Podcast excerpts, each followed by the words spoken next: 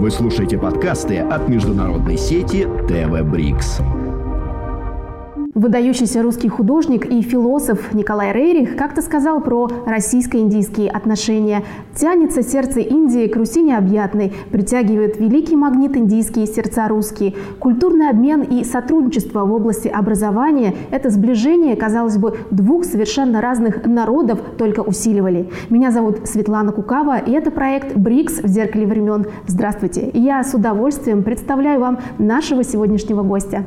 Ольга Александровна Харина, кандидат политических наук, эксперт по странам Южной Азии, научный сотрудник факультета мировой экономики и мировой политики Высшей школы экономики, где основала Индийский клуб. Специализируется на исследовании взаимодействия России со странами Азии, вопросах бизнеса и международных отношений в регионе. Имеет свыше 40 научных статей и работ. Автор онлайн-курса «Теория и методология изучения конфликтов в Южной Азии». Ольга Александровна, здравствуйте. Я рада приветствовать вас в нашей студии ТВ Брикс. Здравствуйте. Ольга Александровна, ну, насколько мы все понимаем, российско-индийские отношения длятся уже несколько сот лет. Расскажите, с чего все начиналось и какие-то основные вехи этого взаимодействия? Если мы вспомним, например, повесть временных лет, то даже там Нестор употреблял Индию как одну из стран, которая охватывает обширные интересы нашего государства. Менялись названия, менялись страны, менялся их состав. Но наши отношения были очень стабильны стабильными, как оказалось. И даже в XI веке под Новгородом были найдены шахматы, которые как раз-таки пришли из Индии. Если мы все-таки посмотрим на этапы, то, конечно, это где-то X-XI век, это когда только зарождались наши культурные связи, это когда были э, племена кочевнические, и тогда наши народы как-то взаимодействовали на этом уровне. Затем это, конечно, религиозное взаимопроникновение, точнее буддизм, который постепенно проникал на нашу территорию.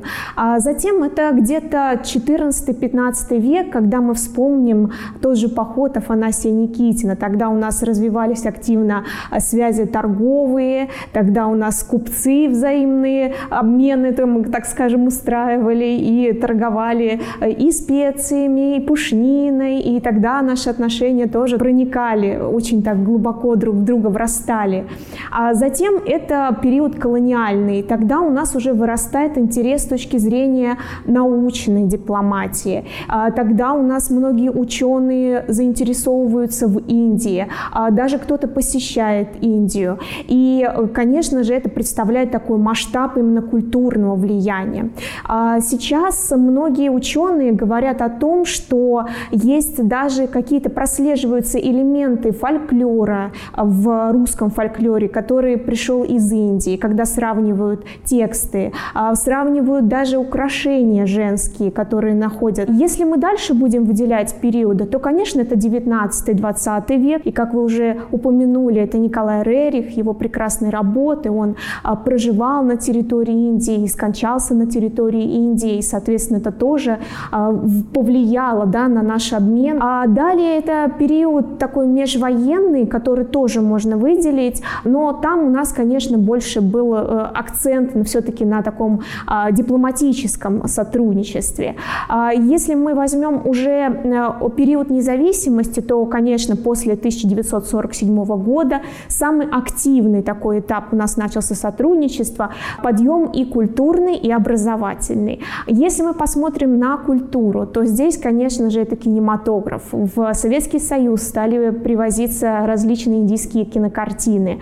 А, конечно же, это Радж Капур, и это просто невероятная его популярность у нас в стране, это любовь к нему, это фильмы, которые были пронизаны вот этой теплотой, которая была близка нашему народу, и многие их смотрели по несколько раз в кинотеатрах даже, и цитировали, и пели песни.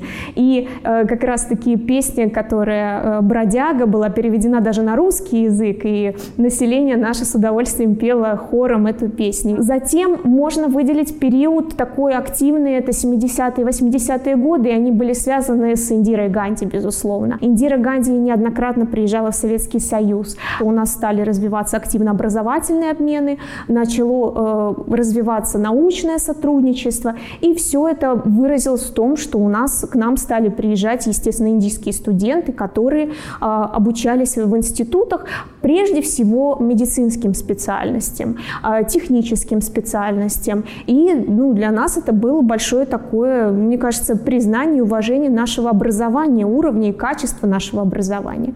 Если мы, опять же, возьмем 90-е, здесь, наверное, все-таки какая-то была небольшая стагнация. Тогда была и у нас в стране трансформация, нам было не до каких-то визитов и культурных каких-то моментов. И к 2000 годам, к началу 2000-х годов у нас образовался такой вот провал в изучении индологии. И сейчас, сейчас э, какой-то вновь пошел расцвет. Что по поводу образовательных программ? Вы сказали, что индийские студенты еще в 70-е годы приезжали э, в Советский Союз и обучались медицинским специальностям. Приезжают ли они сегодня и что они изучают? Э, да, действительно, у нас очень популярна э, среди индийских студентов именно медицина, просто потому, что у нас действительно очень качественное базовое фундаментальное образование, это признается активно э, в Индии в том числе. А какие еще технические? IT сейчас специальности очень популярны, и все, что связано с высокими технологиями. Стоит отметить, что у нас сейчас обучается порядка 19 тысяч студентов, если мы берем такой разрез. 16 а тысяч из них изучают изучают именно медицину. Но когда мы, э, например, им предлагаем какие-то варианты, в том числе и а, приглашение их студентов э, по стипендиальным э, различным программам на гуманитарные специальности к нам в вузы, они с большим удовольствием воспринимают эту инициативу, даже просто потому, что наше образование при всем том качестве, которое есть, оно дешевле, чем, например, в странах Европы или в Соединенных Штатах. То есть я думаю, что ситуация на этом уровне тоже должна должна выровняться. Если мы говорим о сотрудничестве университетов, то сейчас у нас прямо тоже заметен очень высокий такой э, прорыв.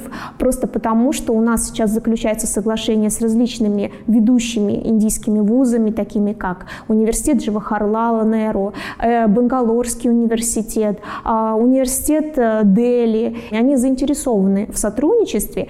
И здесь достаточно длительный процесс заключить меморандум о сотрудничестве и как-то дальше уже это все реализовать в обменах. Поэтому э, на данном этапе, пока наши документы э, проверяются и готовятся с двух сторон, мы э, реализуем программы сотрудничества, обмена, привлечения индийских студентов как раз-таки на уровне таких вот локальных факультетских мероприятий, факультетских различных семинаров, привлекаем их к обучению, привлекаем их к совместным проектам, и они с удовольствием принимают участие, например, в написании совместных статей с русскими студентами на английском языке. А, ну, это очень интересно и полезный опыт вот с двух сторон, и потом еще дальше они развивают свои дружеские связи. Говоря о культурной сфере, понятно, что Болливуд, индийские фильмы, кинематограф известен не только в России, но и на весь мир. Помимо фильмов, существуют ли какие-то общие выставки, мероприятия, культурные события для сближения объединения наших народов?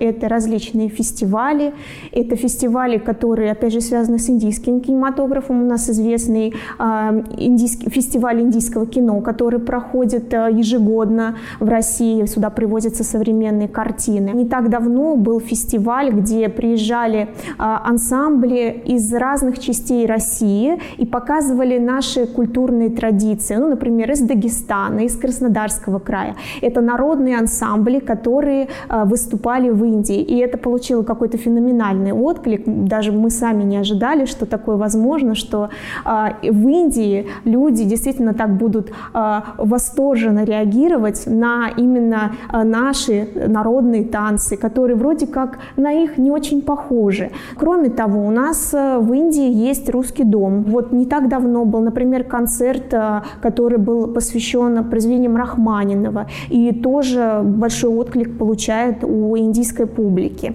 Конечно же, это сотрудничество в области литературы, это тоже стоит упомянуть, это различные выставки э, книг, переводов на различные языки народов Индии. Это тоже масштабные мероприятия.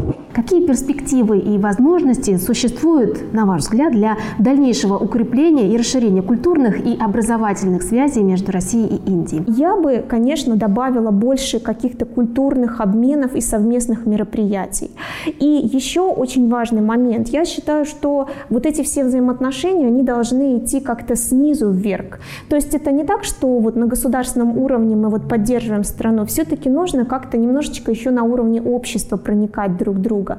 А, это вот э, успех, например, кей-попа взять, да, то есть вот эта вот музыка, которая охватила просто огромные массы, и теперь просто даже население, да, других стран там танцует э, и очень уважает, например, корейскую культуру. То же самое, мне кажется, не хватает вот нам а в контексте именно Индии. Ведь у Индии действительно замечательный кинематограф, а, прекрасная музыка, талантливые композиторы, писатели.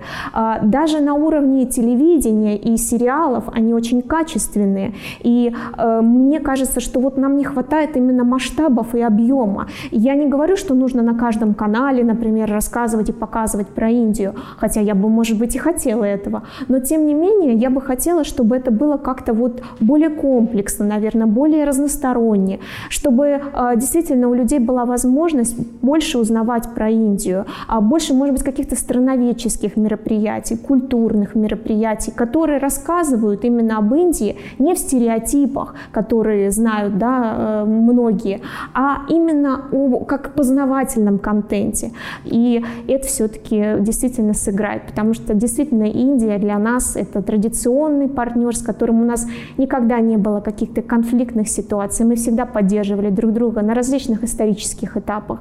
Мы всегда оставались друг другу верны. Так мне кажется, эту верность нужно подкреплять еще и научным, и культурным, безусловно, сотрудничеством. Ольга Александровна, я благодарю вас. Я рада, что мы с вами познакомились, что вы пришли к нам в студию ТВ Брикс. Еще раз большое вам спасибо. Спасибо вам. Это был проект БРИКС в зеркале времен. Здесь мы беседуем с лучшими экспертами о самых знаковых моментах взаимоотношений России с другими странами пятерки. Впереди Бразилия и ЮАР. Не пропустите. Меня зовут Светлана Кукава. Увидимся. Вы слушаете подкасты от международной сети ТВ Брикс.